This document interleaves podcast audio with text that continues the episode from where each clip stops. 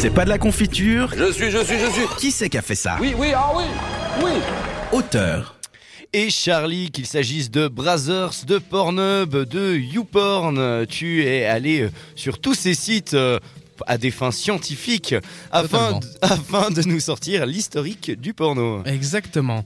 Ah, la pornographie, quel sujet complexe. Un sujet où je ne pouvais pas me restreindre à une simple définition.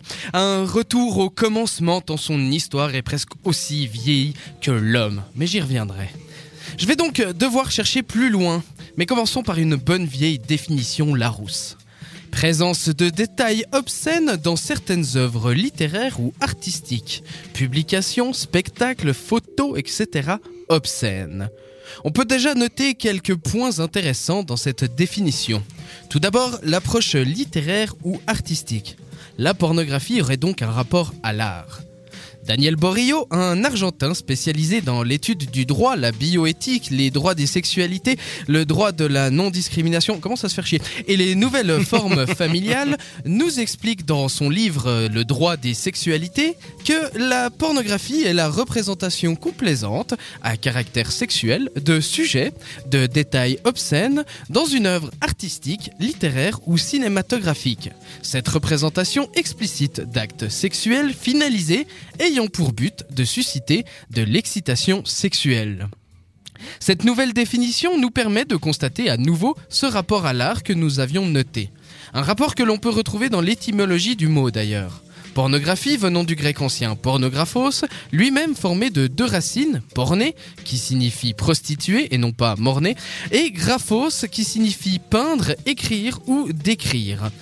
Et cette magnifique leçon d'étymologie me permet d'avoir une transition toute trouvée pour parler un peu de l'histoire de la pornographie. Attends, attends, attends. Du Ouais. coup, ça veut dire que quand t'étais au collège et que tu dessinais des bits sur le, collet, sur le cahier du voisin, tu faisais de la, pornographie, exceptionnelle. Voilà, tu vois, hein, la vie est quand même bien faite.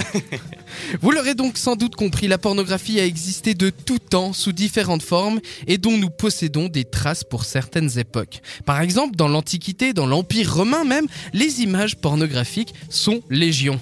bien joué, bien joué. Ouais, voilà. Elles sont aussi bien moulées sur des céramiques sigillées que peintes à l'intérieur de riches villas aristocratiques et des lupanars, les bordels de l'époque. Vous pouvez d'ailleurs en voir des vestiges à Pompéi, par exemple. En Chine, une riche littérature existe et de nombreux artefacts, des peintures ou des sculptures, montrent une liberté de représentation de la sexualité. En Inde également, la culture a produit de nombreuses représentations d'actes sexuels, notamment à l'extérieur des temples, car la culture valorisait la sexualité dans sa dimension sacrée. Selon les sociétés, les représentations de la sexualité est soumise à des normes différentes, qui sont souvent liées aux définitions qu'elles donnent de la sexualité. Les célèbres sculptures érotiques des temples de Khajuraho en Inde, qui rappelons-le sont quand même posées au beau milieu des bâtiments au caractère religieux, n'avaient certainement pas le même statut que les photos pornographiques vendues sous le manteau dans les, cen- dans les cités pardon, occidentales du 19e siècle. La définition même de la pornographie change donc selon les sociétés. Alors que jusque dans les années 60, toute représentation d'actes sexuels était jugée pornographique et interdite dans la plupart des pays occidentaux, cette représentation s'est ensuite généralisée avec le mouvement des libérations de mœurs. Aujourd'hui, la pornographie est un enjeu de débat sociétal, essentiellement à cause des moyens de reproduction technique, la photographie, le cinéma, la vidéo, l'accessibilité à Internet, qui donnent à ces images une audience quasiment universelle. Le réalisme de l'image pornographique, non, pardon, le réalisme de l'image photographique ou cinématographique a également modifié notre perception de la pornographie.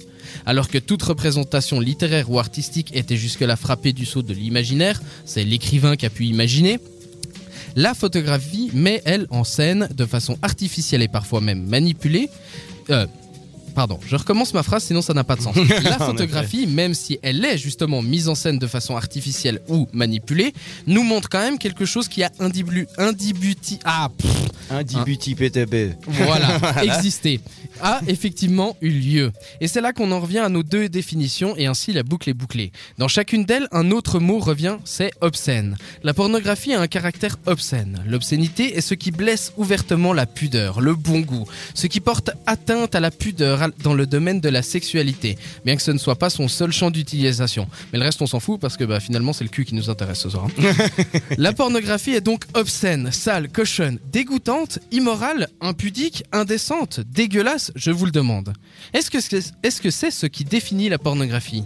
Est-ce que c'est ce qu'on pense de la, euh, de la pornographie? Est-ce que c'est ce qu'en fait notre société? Est-ce que c'est ce qu'on en fait nous, notamment par notre manière de la consommer? Est-ce que c'est la définition que l'on souhaite lui donner Pensez-y la prochaine fois que vous ouvrez votre ordinateur, que vous ouvrez votre petit onglet privé sur Chrome, que vous tapez ces quelques lettres magiques et que vous sortez votre sexe afin de vous procurer du plaisir.